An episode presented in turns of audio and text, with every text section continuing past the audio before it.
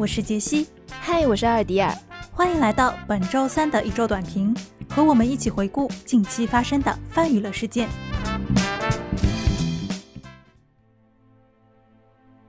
斯内普教授去世三年后，他也走了。前几日，英国著名女演员海伦·麦克劳瑞走了，终年五十二岁。或许看到这个名字，你会对她感到陌生，但大家一定会对于荧幕上的海伦·麦克劳瑞记忆深刻。她是英剧《浴血黑帮》中雷厉风行的黑帮教母 Aunt Polly 波利阿姨，也是《哈利波特》系列电影中。马尔福少爷的妈妈纳西莎·马尔福，当他去世的消息传出，瞬间轰动了整个欧美影视圈。《哈利波特》的作者 J.K. 罗琳、《浴血黑帮》詹姆斯·邦德的剧组成员纷纷发文表示缅怀。她是一个造诣不凡的演员，一位杰出的女性。还记得在《哈利波特》电影中，纳西莎·马尔福曾与斯内普教授立下了牢不可破咒。一晃十二年。未曾想到，斯内普教授与马尔福夫人相继离世，那个牢不可破之咒终于在他心脏停止跳动的那一刻彻底解除。海伦·麦克劳瑞仿佛从人间返回了他的魔法世界。《哈利波特》系列电影给我们带来了许多青春，很多人也因为参演这个系列而被世人铭记，即便只是配角，即便已经逝去，我们也永远不会忘记他们为我们所带来的。珍贵回忆。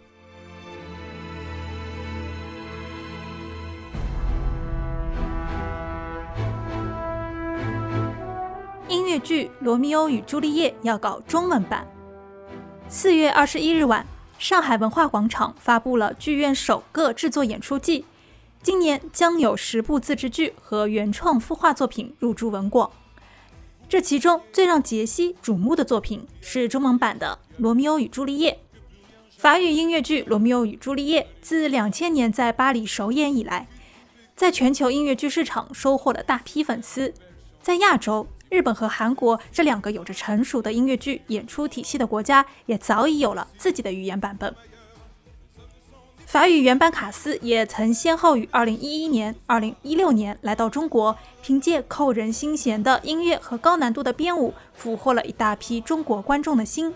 没错，我就是那个看了2011年年末中国首场的幸运观众，并且在当年国内音乐剧市场还较为冷清的情况下，我顺利买到了第一排。我依然记得，当第二幕剧情画上句号，谢幕版《世界之王》的伴奏响起时，我和同伴激动地从座椅上跳了起来，情不自禁地为来自维罗纳的演员们鼓起了掌。之后，我看了许多场巡演。每次谢幕都是演员和观众的狂欢，有的时候吧，法语音乐剧的现场确实更像一场高级的演唱会。但不得不说，台上台下这样的互动也有着别具一格的魅力。起码我很吃这一套，既能欣赏到自己喜欢的音乐剧，又能释放平日里的压力，这是什么双重快乐？中文版《罗密欧与朱丽叶》今年秋天就将开演。许多人不免担忧起国内音乐剧的制作现状是否能够支撑起这部经典之作。我仔细想了一下，确实说到选角，女演员还是有不少人选的，男演员嘛一言难尽。但是瞧瞧隔壁某些其他亚洲国家的《罗密欧与朱丽叶》，也就那个水平而已。其实我觉得把经典音乐剧翻成中文版。现阶段最重要的也是最主要的目的，就是快速掌握好好的音乐剧制作方法，让制作团队获取经验，让演员得到锻炼。迈出的第一步，哪怕是牙牙学语，总还是值得鼓励的。不然，我等了很久的伊丽莎白中文版，猴年马月才会有呢。目前官方称会按照法语原版的设定，一比一复刻《罗密欧与朱丽叶》。这句话我可先记住了，咱们拭目以待吧。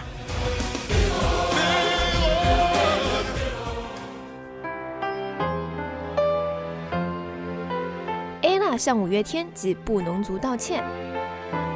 近日，女子组合 S.H.E 的成员 Ella 陈嘉桦在自己新电影《听见歌在唱》的记者会上承诺，如果电影票房突破五千万，就报战功，请五月天穿原住民布农族的族服庆祝。那关键布农族的民族服非常的尴尬，因为只有上半身，大家可以自行脑补一下。玩笑开完后，他好像发现这么说有些不妥，才又改口，认真承诺要捐一千份早餐。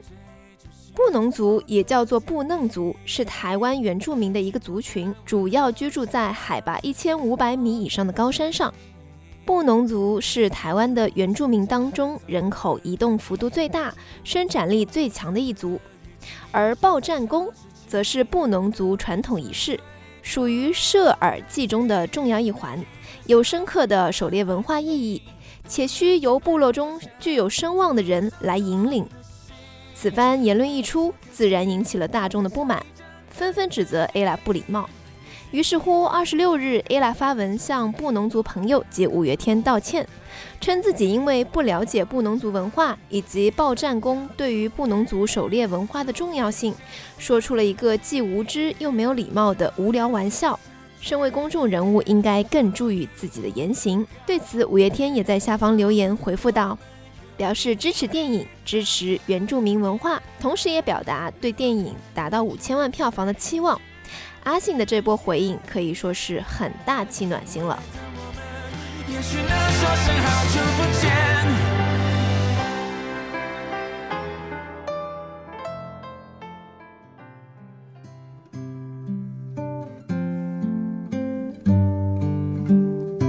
朱朝阳、颜良、普普在唱《小白船》。要问去年最火的悬疑剧是哪一部，那必须是《隐秘的角落》了。不仅带火了爬山梗，我还有机会吗？等网络流星雨，开放式的结局更是掀起了全民侦探的热潮。三位小童星出色的演绎，也让观众们纷纷放弃了彩虹屁。不过要说到《隐秘的角落》中最洗脑的桥段，必须是那首让人瑟瑟发抖的小白船了。没想到二零二一年了。三位小朋友还是没放过我这位老阿姨呀！近日，电影《秘密访客》发布了最新宣传 MV，由《隐秘的角落》中的三位小演员荣梓杉、王圣迪和史鹏元共同演唱了《小白船》。而《秘密访客》本身也是今年五一档备受关注的悬疑片，演员阵容中还有大家的唐探阴影张子枫妹妹，光看预告就非常有那味儿了。阴间歌曲配阴间电影，很可以呀。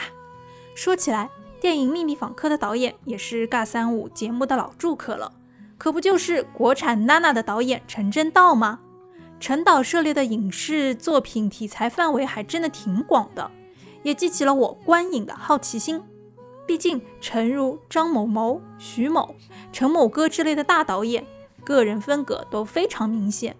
看一部呢，可能就会知道其他几部大概长什么样子。所以，我作为一个还没有看过陈正道导演作品的观众，非常想知道陈导的作品到底呈现了怎样的艺术色彩。好了，等我看完再来录影评，和大家聊聊《秘密访客》吧。感谢收听本期的嘎三五一周短评。欢迎您订阅本节目，并留下评论和我们互动。我们下期再见。